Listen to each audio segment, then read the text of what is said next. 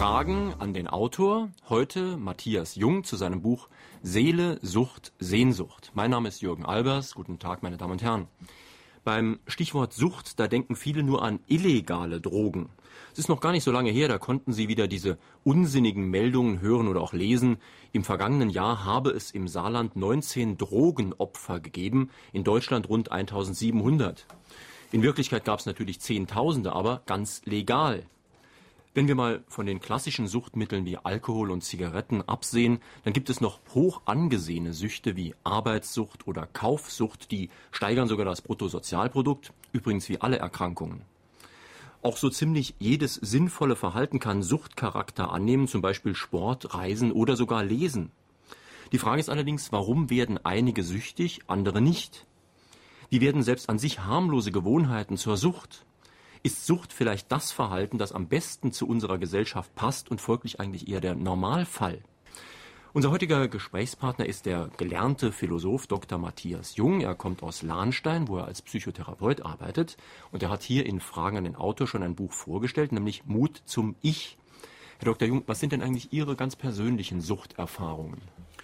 Zunächst mal, es war für mich auch ein Stück schockierend feststellen, ich bin da nicht der weise Psychotherapeut, der über den heiligen Wassern schwebt, sondern das ist eine Geschichte, die mit mir selber zu tun hat. Ich habe allein und auf Anhieb, und das wäre noch zu erweitern, äh, drei Suchtdispositionen in mir festgestellt. Vor Jahren etwa, da habe ich jeden Abend, am 11 Uhr abends stieg ich von meiner Bibliothek in die Küche runter und habe mir eine Riesenplatte mit Schnittchen gemacht. Ich hatte ungefähr 10 Kilo Übergewicht äh, und hatte damals sehr große Probleme. Ich war kontaktarm, ich hatte Minderwertigkeitskomplexe, es ging mir nicht gut. Und damals bin ich in die Therapie gegangen, dann hat mir der Therapeut gesagt, Matthias, du musst lernen, um 11 Uhr abends nicht den Kühlschrank zu umarmen, sondern einen Menschen. Sucht Nummer eins. Zweite Sucht, wie nicht wenige Männer habe ich Phasen gehabt in meinem Leben, da habe ich zu viel getrunken. Darüber sollten Männer auch mal sprechen. Es ist keine Schande, zu viel zu trinken, es ist eine Schande, nichts dagegen zu tun. Also habe ich mir das Ganze mal angeschaut, habe mir da mal ein Jahr rigorose Abstinenz verursacht und bin seitdem sehr vorsichtig geworden. Und die dritte Sucht, Sie haben es selber schon angesprochen, eine sehr gebildete Sucht, die Lesesucht. Das klingt so lustig und so harmlos und es wird natürlich gesellschaftlich honoriert, wer belesen und gebildet ist. Nur, ich habe gemerkt, dass ich in Krisensituationen, wo meine Beziehung nicht stimmte, wo die Liebe nicht stimmte, habe ich mich geradezu pathologisch hinter die Bücher verzogen, in eine virtuelle Welt verzogen, habe einen Wall von Büchern zwischen mir und der, und der Welt errichtet. Und wenn heute noch mal eine große Krise in mein Leben käme, habe ich die Angst, dass alle drei Süchte wieder durch die Türe kämen als Disposition, als potenzielle falsche Lösungsmöglichkeit. Ja, zumindest die Lesesucht ist für mich als praktisch Berufsleser wahrscheinlich auch sehr naheliegend. Ich frage mich, auch nicht ohne selbstkritisch zu sein. Sie schreiben ja jetzt viele Bücher, halten viele Vorträge. Da könnte man ja sagen, auch das Vermitteln kann Suchtcharakter annehmen. Aber ja, äh, da muss ich mich und jeder, der in einem ähnlichen Gewerbe ist, auch mal fragen, pflege ich hier mit meinem Narzissmus? Gehe ich mit meiner Eitelkeit spazieren? Brauche ich ununterbrochen Bestätigung? Ist, hänge ich beispielsweise einer Vortragstätigkeit wie ein Junkie an der Nadel? Ist es eine Droge geworden? Man kann aus jeder menschlichen Betätigung eine Droge machen. Vom Joggen bis zum Reisen. Nun, um aber zu, von Sucht zu sprechen, müssen ja zwei Kriterien vorliegen, die Sie in Ihrem Buch auch nennen. Nämlich einmal einen Leidensdruck, das heißt, derjenige muss irgendwie darunter leiden. Und zweitens, es muss eine objektiv feststellbare Schädigung da sein. Da kann man ja eigentlich nicht jemanden arbeitssüchtig nennen, der erfolgreich Karriere macht, der also glücklich dabei ist und der noch das Bruttosozialprodukt steigert. Die Frage ist, wie geht er oder sie dabei mit sich um? Es sind übrigens traditionell stärker Männer, die zur Arbeitssucht neigen. Gut, es gibt Frauen mit Putzsucht und dergleichen Dinge auch. Die Frage ist schon, wenn ich so ein Wort in der Therapie höre, ich arbeite mich noch zu Tode oder ich komme nicht mehr zur Sexualität, ich komme, ich habe meine eigenen Kinder nicht mehr, ich erlebe sie nicht mehr da schrillt in mir ein Alarmzeichen. Und da müssen wir uns auch fragen, vor allen Dingen müssen wir uns fragen, ist dieses Arbeiten wirklich noch mit einer kreativen Freude verbunden oder renne ich vor meiner inneren Stimme davon, renne ich von meinen Bedürfnissen davon, decke ich damit was zu, wie man hm. mit Alkohol was zudecken kann. Hm. Ja, aber was für Schaden richte ich an? Ich richte natürlich einen Schaden an, an mir, erstmal an mir selber, an meiner eigenen psychischen Entwicklung. Äh, vergessen wir nicht, viele Menschen arbeiten sich buchstäblich zu Tode. Die gehen in keine Klinik mehr, die machen keine richtige ärztliche Betreuung. Bei Männern die hohe Mortalität von Männern ist eine der Ursachen für die verfrühte Sterblichkeit von Männern, ist dieses sich zu Tod rackern. Und was ist mit meiner Beziehung? Wie viele Frauen sagen mir, der Mann kommt am Abend heim, dann hockt er wieder zwei Stunden vom Computer und arbeitet noch bis äh, 10 Uhr. Unsere Beziehung äh, geht kaputt. Also die Folgen sind erheblich. Ich denke, dass die auch volkswirtschaftlich in Milliardenhöhe gehen. Nun kann man ja bei diesen nicht stoffgebundenen Süchten, also wo es keine stoffliche mhm. Droge gibt wie Alkohol, Heroin ja. oder sonst irgendetwas, da ist es ja ganz schwer, das zu definieren. Denn man kann ja zum Beispiel einem Wirtschaftszweig nicht vorwerfen, dass er etwas mit Suchtpotenzial produziert. Potenzial heißt ja nur, es ist möglich, ja. davon süchtig zu werden. Ja. Und Ihre These ist ja genau die, fast alles kann zur Sucht werden. Und da liegen dann die Probleme doch eher in der Person des Süchtigen als in dem Gegenstand der Sucht. Und zwar, und zwar, Albers, der große alte Mann der Suchttherapie, der äh, Dr. Walter Lechler, der hat einmal gesagt, nicht die Droge ist's, sondern der Mensch. Und natürlich äh, machen die Bierbrauereien und die Süßigkeitenfabrikanten und äh, die Nikotinhersteller äh, leisten natürlich das Schubvorsucht. Aber ob ich in der Sucht ertrinke, ob die Sucht über mich rollt, das hat etwas zu tun mit meiner inneren Verfassung, mit der Stabilität oder Labilität meines Ichs.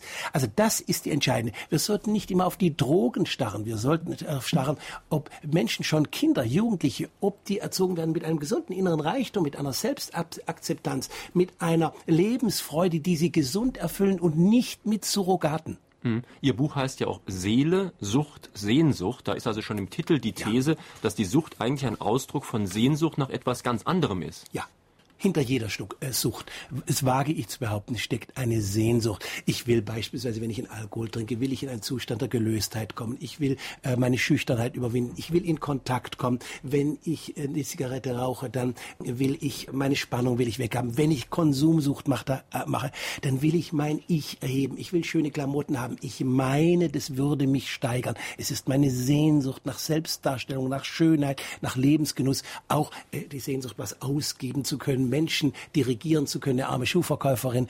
Äh, das ist auch das Entscheidende, denke ich. Man kann der Sucht nicht mit Verboten entgehen, sondern man sollte schauen, was steckt denn in Wirklichkeit dahinter. Man sollte mit anderen Worten auch liebevoll mit sich umgehen.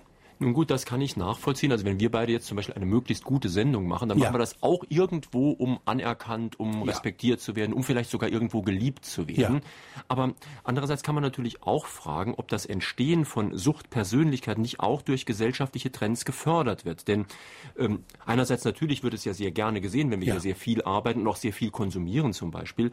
Andererseits wird vielleicht durch unsere Gesellschaft auch von der wirklichen Befriedigung von Sehnsüchten und von Grundbedürfnissen abgelenkt. Denn durch durch die Werbung, durch die ganze Propaganda, die täglich auf uns einströmt, ja. werden wir ja abgelenkt. Erich Fromm hat ja gerade jetzt im März 100. Geburtstag mhm.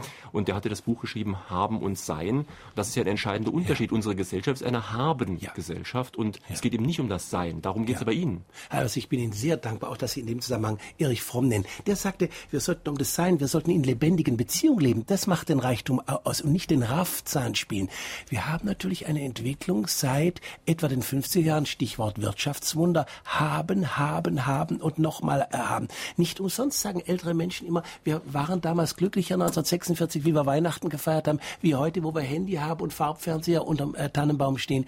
Es ist eine, die, diese merkantile äh, Gesellschaft setzt alles auf Konsum und gaukelt dem Menschen Glückversprechungen zu. Wir sind in der Tat äh, unterschwellig eine Suchtgesellschaft. Nehmen wir die Werbung an, von morgens bis abends. Was, du hast den neuesten Handy noch nicht. Mhm. Wir, wir, werden massiert, wir werden manipuliert. Äh, das ist ein Signum unserer Zeit. Meine Damen und Herren, wir sprechen heute mit Dr. Matthias Jung zu seinem Buch Seele, Sucht, Sehnsucht. Ein Buch aus dem Verlag für Ernährung, Medizin und Umwelt, kurz EMU. Kostet übrigens 29,80 Mark. Sie können Fragen stellen hier in Saarbrücken unter der Nummer 0681 602 3456. Hier ist die erste. Ich möchte gerne wissen, bei Süchten, die abhängig sind von Medikamenten, also Medikamentensüchte, wie kann man diesen Süchten begegnen? Ist damit wirklich etwas mit Psychotherapie zu machen? Oder müssten da nicht vielleicht andere Methoden eingesetzt werden, um sich aus dieser Sucht zu befreien? Also ich würde, wenn eine fortgeschrittene Tablettensucht besteht, würde ich schon auf psychotherapeutische Hilfe setzen. Sei sie nun ambulant in einer Therapie, bei einer guten Therapeutin, guten Therapeuten oder sei es stationär in einer guten psychosomatischen Klinik. Denn das ist einfach das Mittel der Wahl. Das ist die, die äh, beste und kompetent, kompetenteste Beratung. Denn es handelt, handelt sich ja hier auch um Mechanismen, die sich in manchmal Jahren, Jahrzehnten eingeschliffen haben. Äh, es gäbe natürlich auch zu überlegen, ob man äh, ob man es auch selber angehen kann. Aber man müsste doch vielleicht auch, äh, wie bei anderen stoffgebundenen Süchten, eine Art Entziehungskur machen, denn man wird ja auch körperlich abhängig. Ja, ich denke, das ist hier ganz wichtig. Hier ist eine stoffgebundene Sucht und hier muss erstmal eine, äh, die Abhängigkeit gelöst werden. Und da ist möglicherweise sogar hier wieder eine medikamentöse Hilfe notwendig. Man muss das Medikament ausschleichen. Man muss vielleicht schauen, ob man es, es handelt sich ja sehr oft um Barbiturate und sedative, beruhigende Medikamente, ob man die nicht durch ein Johanniskraut oder sowas oder durch was Homöopathisches substituieren, ergänzen kann. Deswegen ist da fachliche Hilfe mhm. außerordentlich angebracht. Übrigens, in dem Zusammenhang, die Tablettensucht ist ganz besonders stark eine weibliche Sucht, obwohl Sie als Mann angefragt haben.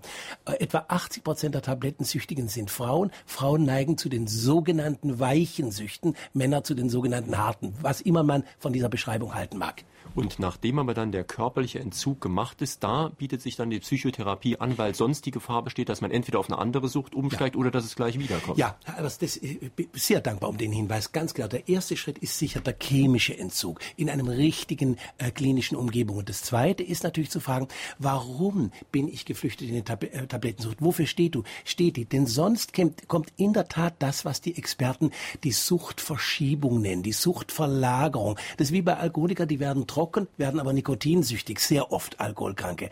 Da muss man aufpassen, dass man mal grundsätzlich den Mechanismus anschaut. Wovor fliehe ich? Fragen an den Autor Matthias Jung. Herr Dr. Jung, können Sie bestätigen, dass hinter jeder Sucht auch eine Sehnsucht steht? Unbedingt. Ich habe in der Praxis eigentlich noch nie einen Fall erlebt, wo nicht seelische Not dahinter gesteckt hätte. Eine, großes, äh, eine große Hoffnungserwartung. Und ich will sogar noch vereinfachen. Im Grunde genommen steckt hinter jeder Sucht das Drama der Liebe. Das klingt jetzt vielleicht ein bisschen romantisch, ein bisschen sentimental, aber wir sind Menschen, wir wollen lieben und wir wollen geliebt werden. Und wo diese Bilanz, dieser Stoffwechsel sozusagen nicht stimmt, da ist die Gefahr hoch, dass wir uns schadlos halten. Übrigens, man kann sich sogar süchtig mit einem Hund beschäftigen, mit einem Kanarienvogel, mit einer Katze, man kann ihn mit einer Affenliebe äh, verwöhnen. Da wird es ganz besonders deutlich. Oder nehmen Sie die Süßigkeitssucht. Da holen wir uns genau diese Süße über die Schwarzwälder Kirschtorte Worte über die Gummibärchen, die wir in unserem Leben nicht realisieren, die wir in uns nicht haben und die wir nicht kriegen. Ich stimme Ihnen ganz zu. Ich will Ihnen da nicht widersprechen, aber wir haben vorhin ja schon gesellschaftliche Faktoren angesprochen. Und gerade wenn Sie Süßigkeiten ansprechen, da ja. bin ich auch Fachmann für. Da gibt es ja auch sozusagen evolutionsbiologische Gründe, die uns zumindest anfällig für diese Sucht machen. Denn der Mensch ist ja über viele, viele tausend ja. Jahre programmiert worden von der Natur. Süß ist gesund, denn es gab ja. nur gesundes Süßes. Er ist übrigens auch programmiert worden. Wenn du was zu essen findest, ist viel. Also auch die Esssucht ist schon biologisch irgendwo angelegt. Das stimmt. Und außerdem darf man nicht vergessen, in den Süßigkeiten sind auch suchtmachende Stoffe drin. Beispielsweise in, in der Schokolade ist es, äh, das bewirkt, dass das Serotonin, diese euphorischen Glückstoffe ausgeschüttet werden. Das Kakao in der Schokolade hat eine, äh, einen Suchtcharakter, der nicht mehr loslässt. Also das darf man auch nicht, weil es eine aufputschende Wirkung. Oder im, im, im Bohnenkaffee, das ist eine Droge. Im Bohnenkaffee ist das Koffein. Im Schwarztee ist das Tein. Wenn wir uns mal diese Portion, was wir täglich an Bohnenkaffee trinken, Trinken in die Armvene spritzen würden, dann würde mal äh, sichtbar, was für Junkies wir eigentlich sind. Dass das was mit Liebe zu tun haben kann, merkt man im Englischen besser als im Deutschen. Da wird ja die Geliebte oft Honey genannt, Honig oder auch Sweetheart. Ja. Also da ist die, ja. der Zusammenhang zwischen Süßigkeit und Liebe die, ganz, ganz offensichtlich. Das ist spannend, das ist mir noch nie bewusst geworden. Genau, das stimmt. Wir sagen ja auch, ach meine Süße, ach mein Süßer. Ja. Die Sprache äh, offenbart es, worum es hier eigentlich geht. Mal wissen, ob der Begriff der Sucht nicht inflationär gebraucht wird. Es wird heute wohl alles gleich als Sucht definiert, was wohl außerhalb der Gesellschaftsnorm liegt. Ich möchte Ihnen insoweit recht geben. Ich möchte ja nicht in den Geruch kommen, hier grämlich für die Askese zu sprechen und den Genuss zu verdammen. Saarland ist ja nun auch ein äh, Land, in dem Wein angebaut wird. Wie schön ist es mal am Wochenende ein Glas Wein zu trinken? Wie schön ist mal eine Tasse Bohnenkaffee? Äh, ich möchte auch einem Pfeifenraucher nicht unbedingt sein Pfeiflein verge äh, vergällen in, in guten Maßstäben. Also da sollte man auch, auch umgekehrt aufpassen, dass man es nicht inflationär benutzt. Nur, äh, wir dürfen auch nicht vergessen, es kommen auch ganz neue Süchte. Nehmen Sie mal die Kaufsucht. Fünf Millionen Deutsche sind in der akuten Gefährdung, kaufsüchtig zu sein. Nehmen Sie die Computersucht, dass, dass äh, Menschen noch bis 12 Uhr nachts am Abend nochmal hinter dem Computer hängen. Handysucht. 23 Millionen Deutsche am Handy. Und Sie erleben es ja selber oft, welcher Unfug da telefoniert wird. Das ist die andere Seite. Man muss beides hm. sehen. Da müssen Sie aber jetzt vielleicht mal mit ein paar Beispielen das erläutern. Denn Kaufsucht kann man sich als Nicht-Betroffener nicht so gut vorstellen. Kaufen tun wir alle, sollen wir auch alle, sonst geht die Wirtschaft den Bach runter. Wie sieht das wirklich aus bei jemandem, der kaufsüchtig ist? Also wo ist da ganz klar zu zeigen Leidensdruck und auch Schädigung? Ich erlebe das in der Praxis immer wieder. Das Kaufsucht ist wiederum äh, stärker eine Frauensucht ist eine starke Sucht von Singles, das ist statistisch erhoben. Es ist übrigens auch eine wachsende Sucht von Jugendlichen, die in die äh, äh, Markennamen vernarrt sind und wo äh, das entsprechende Produkt ein Eintrittsbillett in die Glicke ist. Da muss man gewisse Turnschuhe, gewisse Jackets anhaben. Es wird eben dort sehr bedrohlich, was ich in den Paarberatungen vor allen Dingen erlebe. Da ist hoffnungslos das Konto überzogen. Die äh, junge Familie kommt nicht mehr auf den grünen Zweig. Da geht's um Verschuldungen, die, die gehen in die Zehntausende. Das führt oft bis zum äh, Konkurs hin. Da müssen Häuser verkauft werden. Also da wird schon deutlich, dass es krankhaft geworden ist. Es ist pathologisch geworden. Und die kaufen dann auch anscheinend Sachen, die sie wirklich gar nicht gebrauchen können, die auch zu Hause dann nur dumm rumliegen. Ja. Ich habe eine Patientin, die hat einen ganzen Raum, das frühere Kinderzimmer, mit lauter Querstangen durchteilt und da hängen nun Mäntel. Sie hat beispielsweise gesagt, dass sie allein 36 Mäntel hat. Was fängt ein Mensch mit 36 Mänteln an? Und dann hat sie gesagt, ist eine sehr kluge, liebenswerte Frau. Dann hat sie eine Sendung über den Hunger im Südsudan gesessen, gesehen. Und dann saß sie vor dem Fernsehschirm und fing an zu weinen und hat gesagt, wie pervers bin ich doch. Hier brechen mir die Stangen durch und äh, ich kaufe immer weiter. Sie kann aber nicht mehr davon lassen. Es ist die klassische Sucht wie beim Alkoholiker. Sie darf ein Geschäft nicht betreten. Schon zuckt es ihr und dann kommt noch das Plastikgeld dazu, die Kreditkarten. Sie kommt nicht mehr los. Mhm. Das ist das Erschreckende bei der Sucht. Wir, wir sind in der Zwangsjacke der Sucht. Matthias Jung zu seinem Buch Seele, Sucht, Sehnsucht. Ich möchte Sie fragen, welche Menschen sind anfälliger zur Sucht? Jüngere oder ältere? Können Menschen aus Einsamkeit süchtig werden, weil sie sich in dieser Welt nicht mehr zurechtfinden? Äh, mit jüngeren und älteren würde ich mich zurückhalten. Also sehr ältere, äh, alte Menschen haben in der Regel ein geringeres Suchtverhalten. Das würde ich jetzt mal wagen zu behaupten. Bei Jüngeren ist oft die Sucht allein schon aus der Tatsache, dass sie keine gefestigte Persönlichkeit haben, noch keine feste Identität. Da steht die Sucht für die was. Mit der Sucht wird auch Eindruck äh, äh, geschunden. Ich habe doch als 18-Jähriger angefangen, Zigarren zu rauchen, weil ich das ganz toll finde, den Mädels zu imponieren. Schau mir in die Augen, Kleines. Das war natürlich eine to äh, tolle Geste. Da habe ich mein, mein noch nicht vorhandenes Selbstbewusstsein aufpoliert. Die Einsamkeit, und da sprechen Sie was Wichtiges ein, die Einsamkeit ist ein Brutherd, ein Humus der Sucht. Da ist keine soziale Kontrolle mehr. Da wird eben äh, der Kaufgegenstand wird zum Partner, die Flasche wird zum Partner. Äh, übrigens auch nicht stoffliche Verhaltensweisen. Bei Frauen die Beziehungssucht, die Helfersucht. Man kann sich überall reinmischen und kann Helfersucht äh, betreiben. Aus der Einsamkeit entsteht es. Auch die Sexsucht ist eine klassische Sucht aus Einsamkeit. Da kann jemand keine wirkliche Nähe zulassen. Auf der anderen Seite sehnt er sich nach Nähe und geht immer wieder in die Pseudokontakte äh, der Sexualität, der Sexsucht. Ich möchte noch mal auf die Fra vorige Frage ein bisschen ja. genauer eingehen. Ich fand die Frage sehr wichtig zu fragen, dass man hier nicht modisch sozusagen alles zur Sucht erklärt, ja. sondern wir sollten schon die Begriffe auch genau gebrauchen. Sie haben in Ihrem Buch die Etymologie, also die Wortgeschichte ja. des Wortes Sucht auch untersucht. Und ich war auch überrascht. Ich dachte, es kommt eher von Suchen, was ja auch nahe liegt. Es kommt aber anscheinend auch von krank, Siech. ja von dem althochdeutschen Wort Sieg. Es ist mit Krankheit. Wir sagen ja auch noch heute gibt's die Gelbsucht oder die Fallsucht. Da ist der Krankheitsbegriff ist noch enthalten. Ich würde als Definition noch einmal festhalten, Sucht ist jede Substanz oder jeder Prozess, der unser Leben bestimmt, dem gegenüber wir machtlos sind. Heute beispielsweise, Sie haben mich selbst, Herr Albers, vorher noch vor der Sitzung darauf äh, hingewiesen, die Reisesucht. Ich erinnere mich an äh, einen Patienten, der sagt, ich muss in jedem Urlaub, in jeder Freizeit, ich muss verreisen, und wenn es nur ein Kurztrip ist. Ich kann doch nicht zu Hause rumhocken. Ich halte es nicht aus.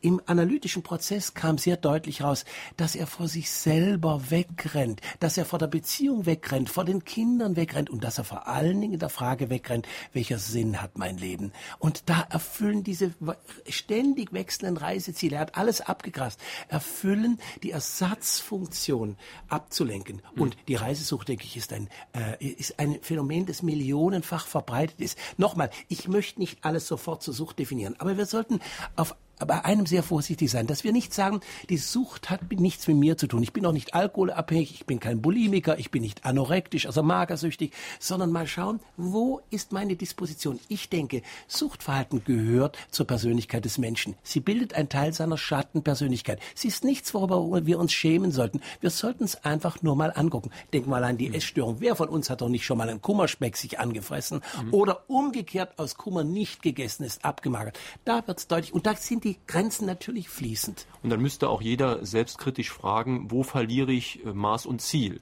Denn ich meine, wenn jemand mal eine Zigarette raucht oder mal Alkohol trinkt, ist ja, ja. zweifellos überhaupt kein Problem. Ja. Ganz im Gegenteil, es ist eine Art von ja. positivem Genussverhalten eventuell.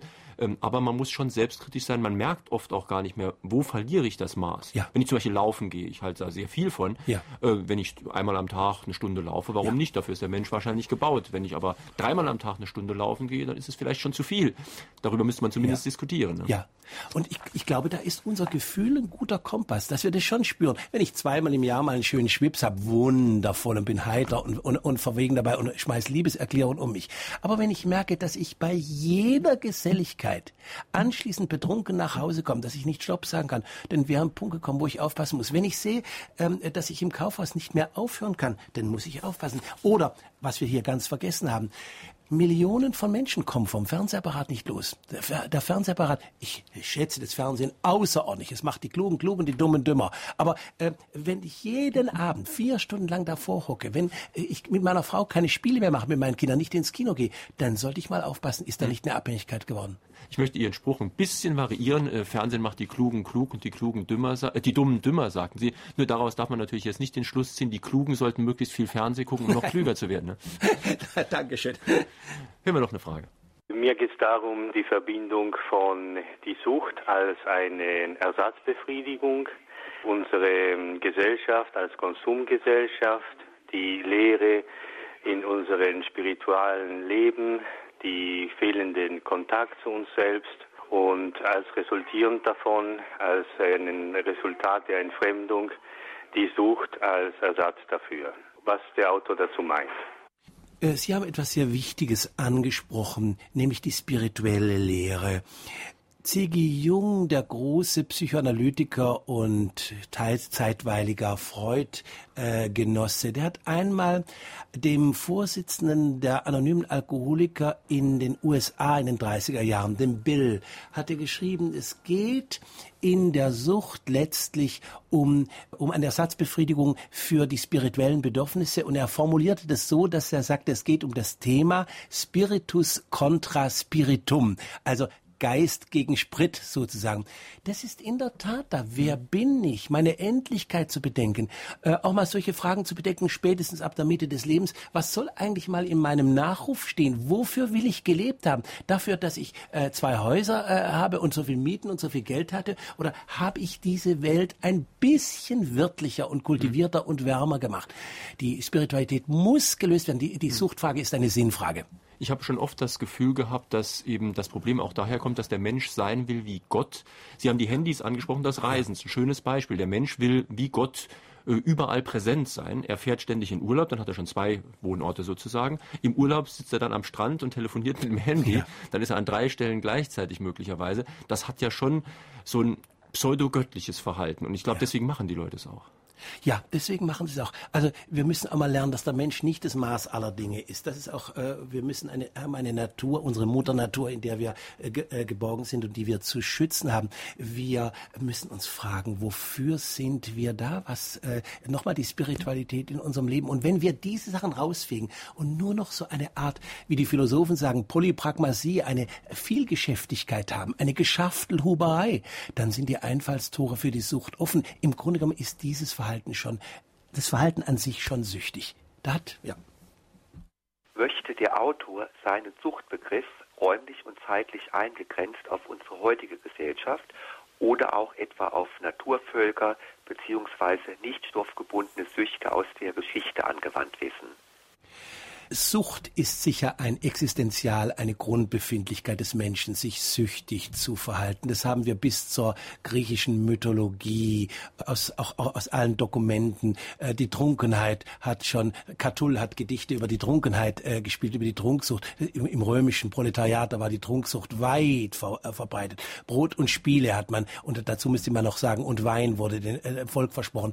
Das ist schon etwas, was ich denke, den Menschen einfach mitgegeben ist. Wir sind Menschen, das sind unsere Schwächen. Schwächen. Die Theologen würden sagen, unsere Sünde. Ich liebe diesen Begriff nicht.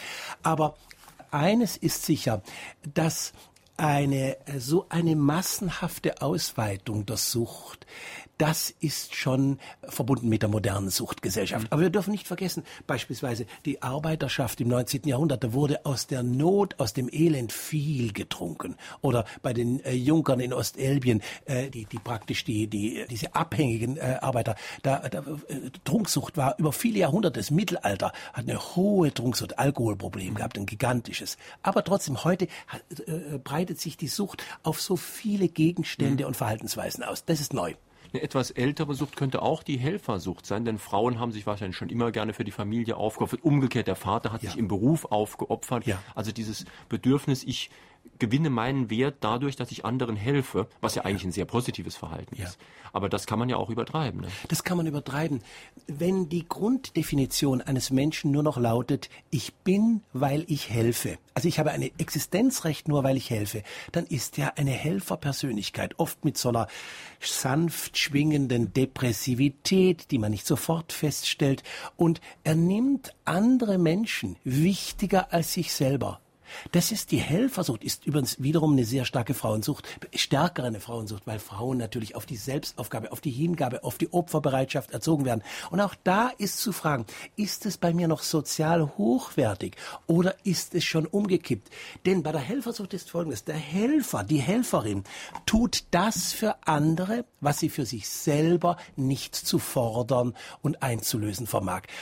Der Schriftsteller und Psychoanalytiker Wolfgang Schmidbauer sagt einmal in seinem sehr lesenswerten Buch Die hilflosen Helfer, was jeder lesen sollte, der in einem Helferberuf ist. Ärzte, Lehrer, Kindergärtner. Da sagt er einmal in den hilflosen Helfer, hinter jedem Helfer steckt ein verwahrlostes Baby. Das ist sicher überspitzt und pointiert formuliert, aber da steckt schon eine äh, äh, äh Wahrheit. Der Helfer muss endlich mal lernen, sich selbst zu helfen und äh, nicht nicht das letzte Hemd zu verschenken. Wenn man das letzte Hemd verschenkt, wir haben jetzt Januar, dann läuft man mit freiem Oberkörper im Winter herum. Das ist nicht gesundheitsförderlich. Hören wir mal zwei Anrufe bitte. Sie haben eben erwähnt, dass man äh, eine Sucht nicht, nicht mit Verboten bekämpfen kann. Ich habe eine Tochter, die meiner Ansicht nach telefonsüchtig ist und dadurch starke Kosten verursacht. Wie kann ich anders damit umgehen? Wie kann ich Sie davon abbringen, solche Kosten zu verursachen? Weil durch gutes Zureden ist mir das leider nicht gelungen. Welche persönlichen charakterlichen Eigenschaften machen im Besonderen anfällig für die Entwicklung von Suchterkrankungen?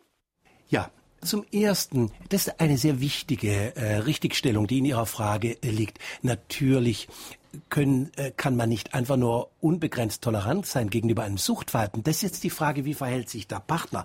Sonst kommt der Partner in das hinein, was die Psychologen die Co-Abhängigkeit nennen. Er spielt mit, er mischt mit, er, er bleibt immer beim, beim, äh, beim Süchtigen und erlaubt ihm im Grunde genommen dadurch seine Sucht äh, fortzusetzen. Äh, die Partnerin eines Alkoholikers muss mal den Mut zu ha haben, zu sagen, wenn du nicht auf Entziehung gehst, lass ich mich scheiden, ausarmen. Dann wird der Leidensdruck so stark, dass der Alkoholkranke die Verantwortung sich übernimmt. Und bei ihrer Tochter, da ist es schon wichtig zu sagen, zwei Zweifelsfall, das Telefon wird für dich geschlossen und hier ein ganz klare Verbot und Abgrenzung auszusprechen auf ihrer oder Seite ihrer Frau. Was für ihre Tochter gilt, wäre, da wäre im Zweifelsfall schon mal ein paar Nicht viel. Ein paar psychotherapeutische Stunden angebracht, wo man, äh, wo Sie sich mal liebevoll fragen darf, wofür steht eigentlich diese Telefonierei? Es kann natürlich auch ein bisschen Mode sein in der Klasse. Wollte ich gerade sagen, denn also unter jungen das, Mädchen ist das heute ja sehr weit Das ist wie oft manchmal die Anorexie, die ist nicht unbedingt immer gleich verbunden mit einem Missbrauch und solchen Geschichten. Die ist manchmal richtige Affenmode in so einer Mädchenklasse. Also da gelten zwei Dinge. Bei Ihnen eine ganz klare Abgrenzung. Gegenüber dem Suchtkranken muss man sich abgrenzen und keine falsche Toleranz und äh, ihre Tochter muss die Chance haben, mal dahinter zu schauen. Das war die erste Frage. Zweite war nach Suchtdisposition Sucht, sozusagen. Ähm, summarisch kann man sicher feststellen, ich bin umso suchtgefährdeter, je labiler mein Ich ist, je weniger Selbstliebe ich habe. In der Bibel steht das schöne Wort, du sollst deinen Nächsten lieben wie dich selbst. Und wir vergessen gern den zweiten Satz. Liebe ich mich eigentlich selbst genug? Kann ich mich akzeptieren? Auch mal mit meinem kleinen Bäuchlein, mit meinen Falten, auch mit dem, was in meinem Leben nicht gelungen ist und was ich nicht geschafft habe. Wenn ich mich gut akzeptieren kann, habe ein verwöhnendes Verhältnis auch zu mir selber, sozusagen ich mag das kleine Kind in mir, den kleinen Jungen, das kleine Mädchen, dann wird die Suchtgefahr viel schwächer sein. Wo ich das aber nicht habe, wo ich labil bin, wo ich auch in Selbsttäuschung gehe, Grandiositätsgefühle, dann bin ich äh, extrem suchtgefährdet. Und oft spielt natürlich auch die Gesellschaft und die Geschichte sogar rein. Wenn man nur mal die Kaufsucht nehmen, ich meine, es war ja jahrhundertelang so, dass die Leute nicht genug zu kaufen hatten. In der DDR war es bis 89 noch so, die wollten kaufen, konnten nichts kaufen. Und da ist es ja schon verständlich, dass die dann von einem Extrem ins andere fallen. Wenn dann ja. plötzlich die Läden voll sind, kaufen ja. sie wie verrückt und dann kann es natürlich Suchtcharakter annehmen im Laufe der ja. Zeit. Ja, dann kann es annehmen. Da unterstützt natürlich die Gesellschaft das.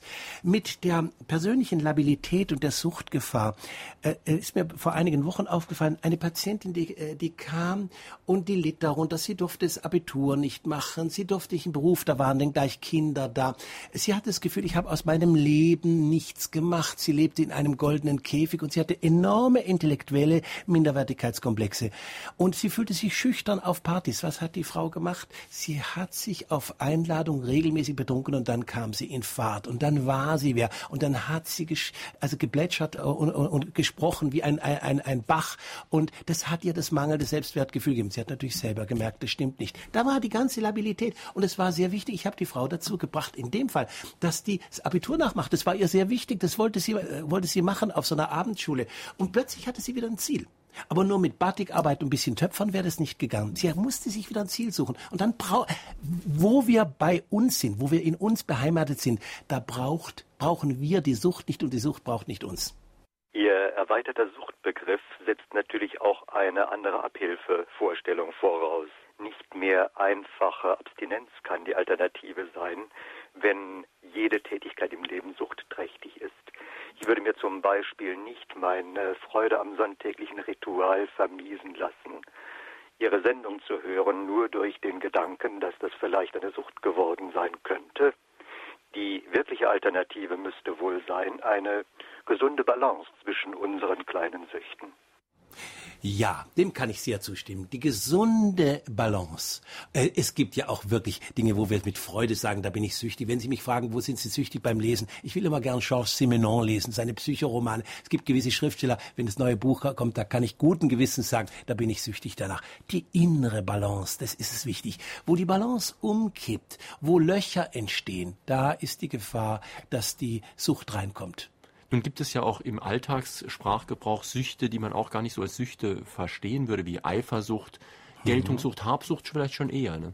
Da ja. weist ja die Sprache schon darauf hin, dass wir eigentlich schon sehen, dass auch sowas Suchtcharakter annehmen kann. Ja, bei den anderen ist uns nicht so klar. Die Eifersucht ist ein klassisches. Da klammern wir süchtig am anderen. Warum klammern wir am anderen? Warum haben wir Angst, dass er fremd geht? Weil wir selber ein ganz schwaches Ego haben, weil wir im Grunde genommen den Glaubenssatz in uns tragen, ich bin nicht liebenswert. Diese Frau kann mir doch nicht treu sein. Dieser Mann, ich, kleines Mädchen, hab doch keinen richtigen Busen und die anderen sind so schick und viel jünger und haben keine Zellulite. Da äh, korrespondiert direkt mit dem unterentwickelten Selbstwertgefühl. Habsucht, Eifersucht, Geltungssucht, Darstellungssucht. Ich finde sehr sympathisch an Ihrem Buch, dass Sie sowohl sich selbst als Person als auch Ihren Kreis, aus dem Sie kommen, also Lahnstein, ja. das Bruckerhaus und so weiter, ja. nicht ganz ausnehmen. Sie beschreiben zum Beispiel im Buch auch, dass man sich auch vollwertig vollfressen kann, zum Beispiel, oder dass auch vor dem Dr. Max Otto Bruckerhaus Leute stehen und rauchen.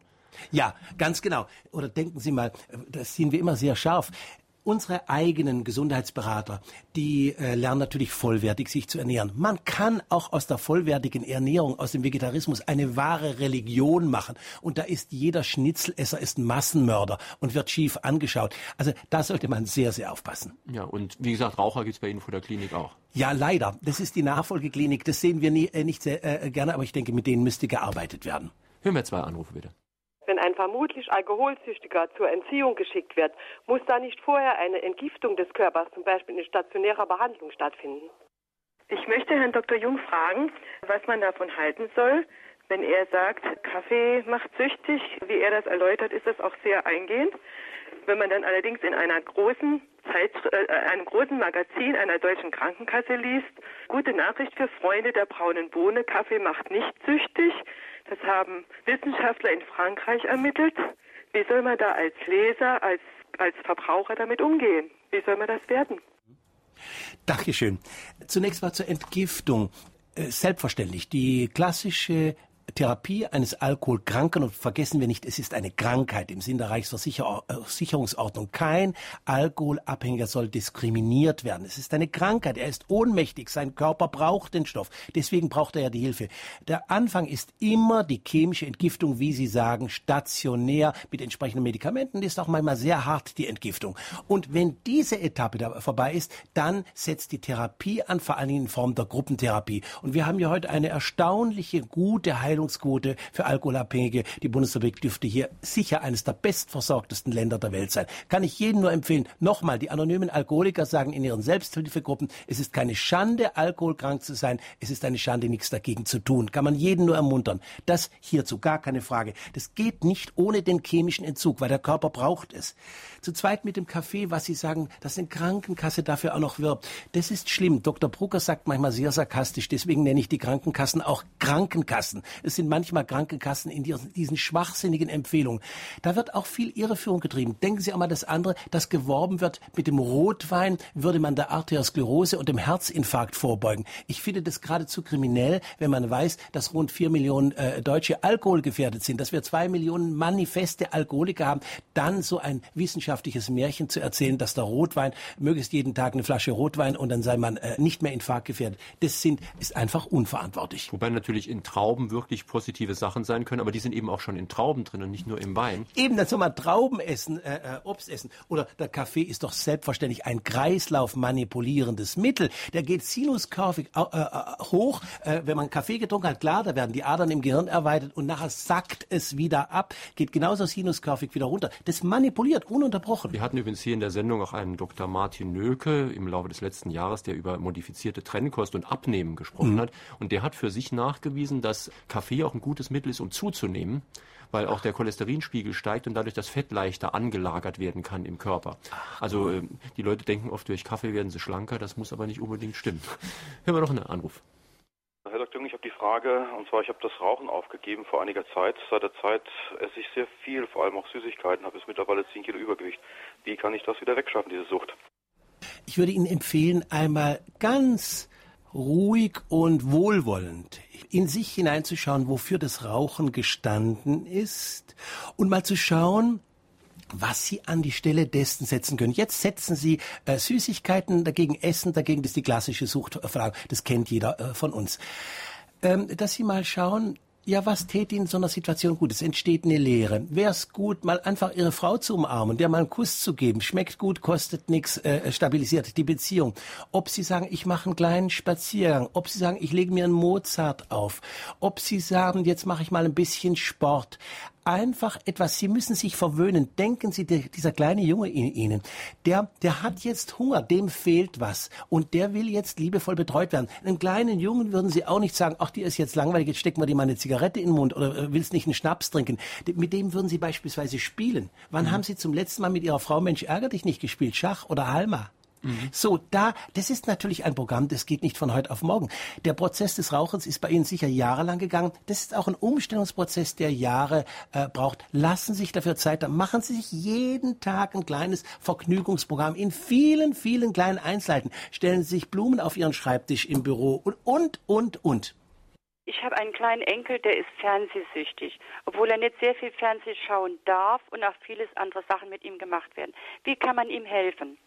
Da denke ich, sind die, die Erwachsenen in einer hohen Verantwortung, denn ein Kind wird nicht einfach nur von selber fernsehsüchtig. Das ist offensichtlich auch im Fernsehen gelassen worden, anstatt ihm eine Alternative zu bieten. Ich denke, dieses Kind braucht ganz massiv kreative, schöne Alternativen. A, muss man ganz klar das Fernsehen abschließen. Das ist wieder, in dem Fall muss ein Verbot greifen. Ganz klar.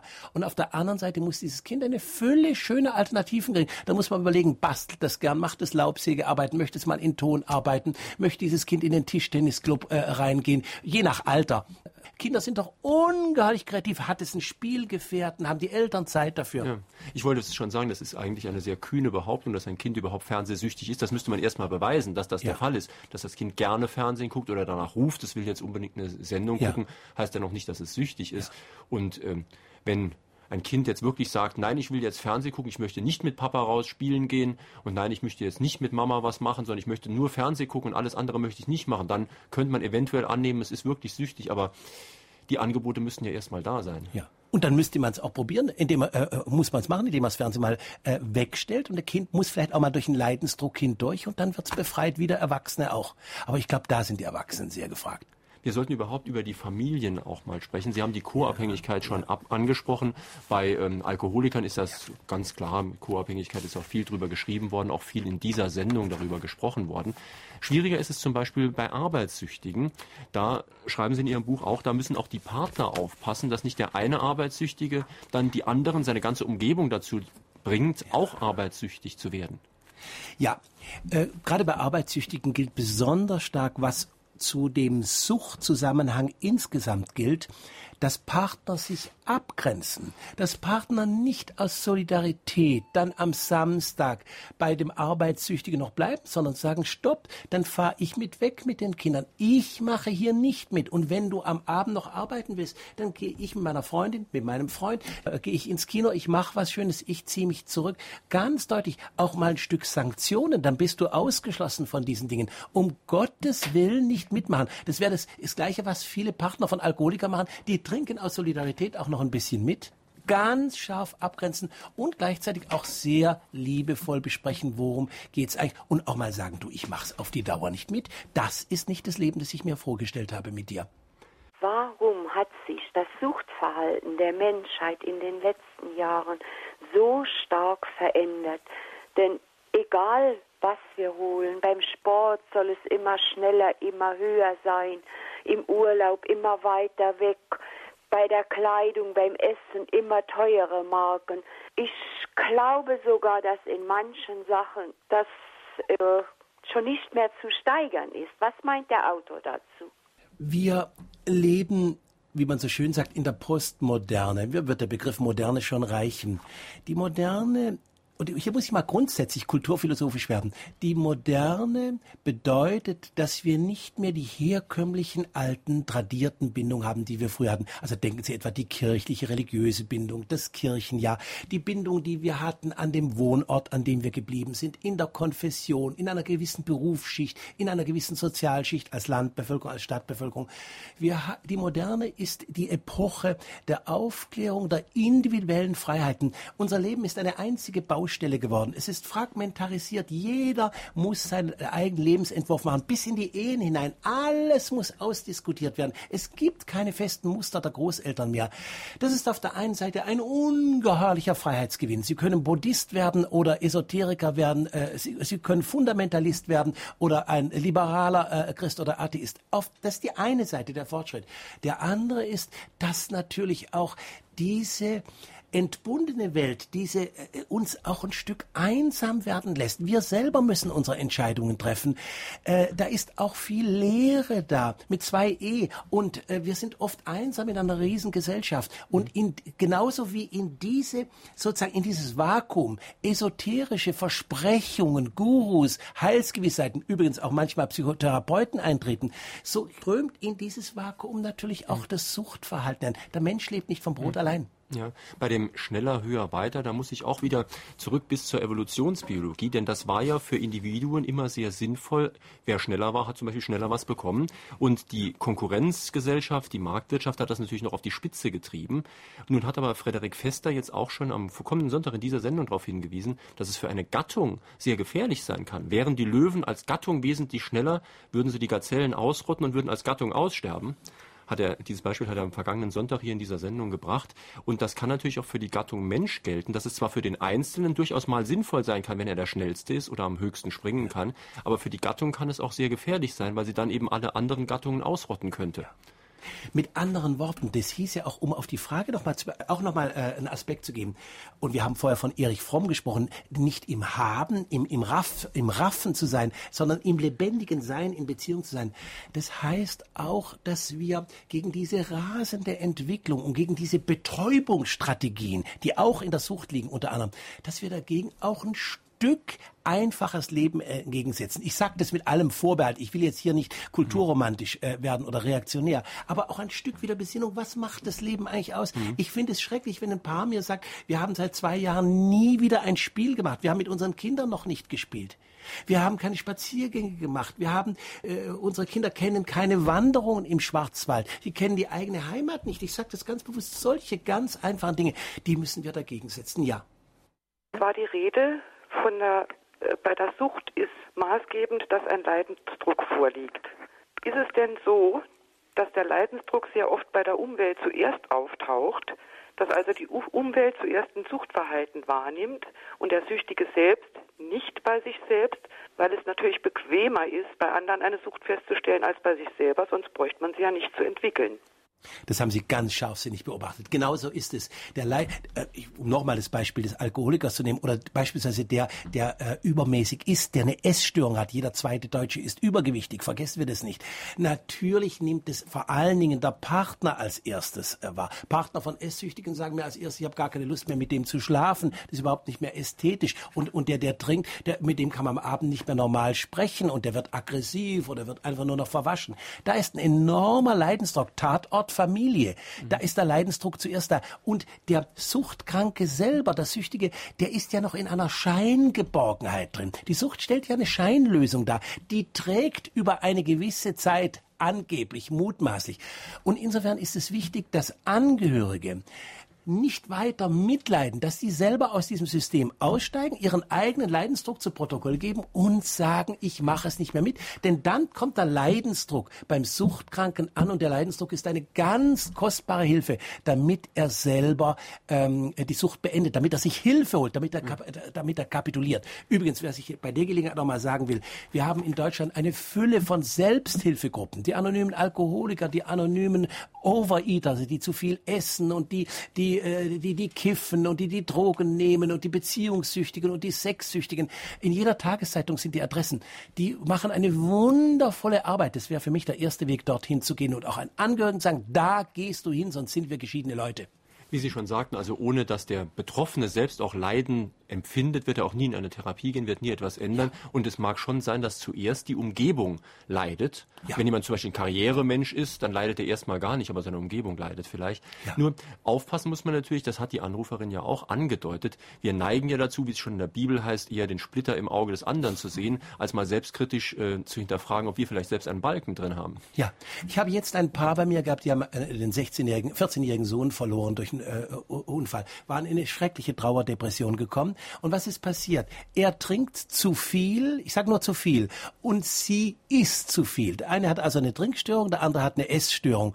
Da war das sehr wichtig, dass sie sich das nicht vorgehalten haben, sondern liebevoll miteinander angeschaut haben und gemerkt haben, da müssen wir jetzt ansetzen und wir brauchen beide gehen in eine Fachklinik, beide, beide erfolgreiche Geschäftsleute und haben auch die Güte zu sagen, ja, das war unsere Reaktion, das war sicher eine neurotische Lösung, das Trinken und das Essen, aber so, bei einem so entsetzlichen Lebenskatastrophe kann so etwas passieren und das wollen wir jetzt gemeinsam anpacken.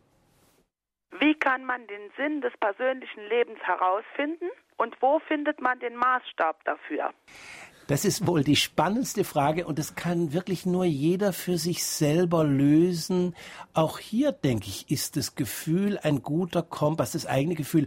Aber fragen Sie doch auch mal Ihren Partner, wenn Sie Kinder haben, die Kinder äh, liebe Freunde, was äh, äh, Freundin oder Freunde, äh, was glaubt ihr, was ist so, was ich der Welt geben kann? Was ist meine besondere Leistung? Jeder von uns hat doch auch ein ganz großes Kapital mitbekommen. Es gibt doch keinen armen Menschen. Jeder von uns kann irgendetwas beschenkt die Welt. Der eine mit seinem Humor, der andere mit seiner Zähigkeit, der dritte mit der Klugheit, der vierte mit der technischen Intelligenz, der andere kann äh, gut helfen. Da zu sagen, was mache ich aus meinen Talenten? Mit der Bibel zu sprechen, vergrabe ich sie im Acker? Oder schlage ich Zinsen raus? Das muss man rausfinden. Meine Damen und Herren, wir sprechen heute mit Matthias Jung zu seinem Buch Seele, Sucht, Sehnsucht, ein Buch aus dem EMU Verlag. Und drei Anruferinnen bzw. Anrufer bekommen das Buch in kürzerer Zeit vom Verlag zugeschickt, weil eine Verlagsvertreterin hinter der Scheibe sitzt. Der werde ich die Zettel gleich geben. Heute sind das Helmut Ax aus Schiffweiler, dann Heidrun Kirsch Mohammed aus Bexbach und Brigitte Klein aus St. Ingbert. Bitte noch ein Anruf werden die meisten Suchtformen nicht durch unser Gehirn gesteuert, beziehungsweise durch Ausschalten des realen Denkvermögens. Die Forderung des Körpers, zum Beispiel nach Nikotin, kann doch meines Erachtens durch entsprechendes positives Denken oder Denken überhaupt abgeblockt werden. Ganz zweifellos. Wir haben uns die Sucht, um in der Sprache der Verhaltensbiologie zu sprechen, ankonditioniert, antrainiert. Und wir können uns wieder dekonditionieren. Ein starker Kaffeetrinker kann sagen, ich trinke jetzt nur noch am Morgen zwei Tassen und im Büro schmeiße ich meine Kaffeemaschine raus. Das ist meine Form der Neukonditionierung. Das tun wir auch im Alltag sehr mhm. oft, wenn wir uns bei Marotten und bei Macken erleben. Dann sagen wir, jetzt lasse ich mal den Nachtisch weg äh, äh, oder ich esse mal mehr Salat. In der Tat, äh, natürlich sind es auch eingeschliffene Gehirnbahnen sozusagen. Das ist der Reflex nach der Zigarette. Äh, genau darum geht's. Sagen Sie, wenn wir schon bei Zigaretten sind, das wollte ich mir schon immer mal von jemandem erklären. Und wie ist das denn mit dem Rauchen und den Frauen? Müssen die den Männern eigentlich jeden Blödsinn nachmachen? Herr Albers, da haben Sie außerordentlich recht. Und das ist ein schlimmes Kapitel. Früher haben die Rauch äh, Frauen fast nicht geraucht. Heute, wir haben 20 Millionen Raucher in der Bundesrepublik. Kinder steigen statistisch mit zwölfeinhalb Jahren ins Rauchen ein. Und ein Drittel der Raucher sind mittlerweile die Frauen und der Anteil wächst ständig wächst ständig. Das ist, da denke ich, da sind Frauen in eine falsche Emanzipation gegangen. Man sollte den Männern nicht jeden Unfug nachmachen. Und da fangen Frauen auch an, ihr Selbstbewusstsein mit Zigaretten aufzupäppeln, Spannungen äh, wegzukriegen mit Zigaretten. Das ist eine, eine absolute und schlimme Untugend und sie wird natürlich noch besonders schlimm, wenn wir denken, dass die Frauen die biologischen Träger des Lebens sind und was das natürlich noch für Folgen hat, denn die Folgen des Rauchens, das brauche ich ja nicht zu sagen, die sind verheerend. Auch da ist oft der Leidensdruck notwendig. Wenn einer ein Raucherbein abgenommen bekommt, dann plötzlich kann das aufhören. Mhm. Wir sollten jetzt gegen Schluss unserer Sendezeit noch mal ein bisschen auf Ihren Titel, auf den Titel Ihres Buches eingehen und ein bisschen zusammenfassen, was da Ihre Grundthese ist. Also, um es mal kurz anzudeuten, Sucht hat für Sie immer was mit Sehnsucht zu tun und mit Seele. Wenn Sie den Zusammenhang vielleicht noch mal klar machen können. Unsere Seele ist bedürftig. Unsere Seele ist oft schwach und in Momenten, wo wir es nicht schaffen, da befriedigt sich die Seele mit Surrogaten, mit Ersatzstoffen. Und, in, und da kommt die Sucht ein. Und von dort her verweist jede Sucht auf den Zustand unserer Seele. In jeder Sucht liegt eine besondere Botschaft enthalten. Deswegen ist auch wichtig mal zu sehen, was ist denn meine spezielle Sucht? Jede Sucht hat eine besondere Aussagekraft. Es ist schon ein Unterschied, ob ich trinke, ob ich eine Kaufsucht habe, ob ich eine, eine Arbeitssucht habe. Der Arbeitssüchtige, der ist oft einer, der braucht die Anerkennung von draußen schon. Die Eltern waren bienenfleißig, haben vielleicht gesagt, aus dir wird nichts. Dann, dann hat es was zu tun mit seinem alten, nicht gelösten Elternkonflikt. Eine Frau, die eine Tablettensucht hat und damit ständig in, in, in, den Schlaf hineingeht, wird sich mal fragen müssen, warum will ich eigentlich ständig schlafen? Warum will ich die Augen nicht für die Wirklichkeit aufmachen? Also so eine Art Krankheit als Sprache der Seele, um das in einem Buch zu Krankheit als Sprache der Seele. Wir müssen sozusagen die, die chiffrierte Botschaft dekodieren. Was sagt dieses besondere Bild? Jeder von uns hat seine spezifischen eigenen Suchtanfälligkeiten. Andere hat er überhaupt nicht. Also muss er fragen, was sagt die über mich aus? Was ist der Sinn dieser Krankheit, dieser Sucht? Und andererseits gibt es aber sozusagen eine Tiefenstruktur, die sich in sehr verschiedenen Oberflächenstrukturen, um das mit Noam Chomsky zu sagen, mhm. ausdrücken kann. Das heißt, eine seelische Störung kann sich auch in verschiedenen Suchtverhalten zeigen. Kann sich darin, äh, kann sich darin ausdrücken. Und wir sind doch ein Leben lang immer daran zu wachsen und immer wieder müssen wir uns korrigieren und einregulieren. Wir sind doch nie in dem Sinn erwachsen und reif. Das ist ein Prozess. Und ich denke, in diesem Prozess sind Suchtverhalten wie Sensoren, die weisen uns auf etwas hin, ähnlich wie Krankheiten uns auf etwas hinweisen. Was mache ich im Leben nicht richtig? Wofür? Was will die Krankheit mir sagen? Was ist die, was ist, die, äh, was ist die innerste geheime Botschaft? Die Krankheit, die Sucht, man könnte das mit Sigge Jung zitieren. Sie ist eine Dame in Schwarz. Wenn sie an deine Haustür klopft, weise sie nicht ab, sondern bitte sie herein und frage sie, was sie dir zu sagen hat. Meine Damen und Herren, in dem neuen Buch von Dr. Matthias Jung werden Sie viele Beispiele über viele verschiedene Arten von Suchtverhalten finden. Wir haben heute bei weitem nicht alle angesprochen, die in dem Buch vorkommen, auch Alkoholismus bei Männern und Frauen jeweils in getrennten Kapiteln. Das können Sie alles genauer nachlesen. Ich sage Ihnen nochmal den Titel. Seele, Sucht, Sehnsucht heißt das Buch von Dr. Matthias Jung, erschienen im EMU Verlag, also Verlag für Ernährung, Medizin und Umwelt, Preis 29,80 Mark. Am kommenden Sonntag haben wir das Thema Asien. Es kommt Oskar Wegel aus Hamburg. Sein neues Buch heißt Wie mächtig wird Asien? Der Weg ins 21. Jahrhundert. Sie werden den Autor vielleicht kennen. Er war schon öfters zu Gast in dieser Sendereihe. Er ist Dozent am Hamburger Institut für Asienkunde. Er beobachtet Asien also wirklich seit über 30 Jahren, hat schon viele Bücher hier vorgestellt, zum Beispiel China im Umbruch, ein Buch über Taiwan, über Hongkong und Indochina. Und er fragt in seinem neuen Buch, wie sich die Staaten Asiens jetzt weiterentwickeln werden. Wo wird es eine stabile Wirtschaft geben, die auch deutschen Unternehmen Möglichkeiten eröffnet? Kommt es zu einer weiteren Verwestlichung oder werden sich die asiatischen Werte halten, vielleicht sogar in Abgrenzung zu den langen Nasen betont werden? Das also am kommenden Sonntag in Frage an den Autor Oskar Wegel, Wie mächtig wird Asien? Der Weg ins 21. Jahrhundert. Schönen Sonntag wünscht Jürgen Albers.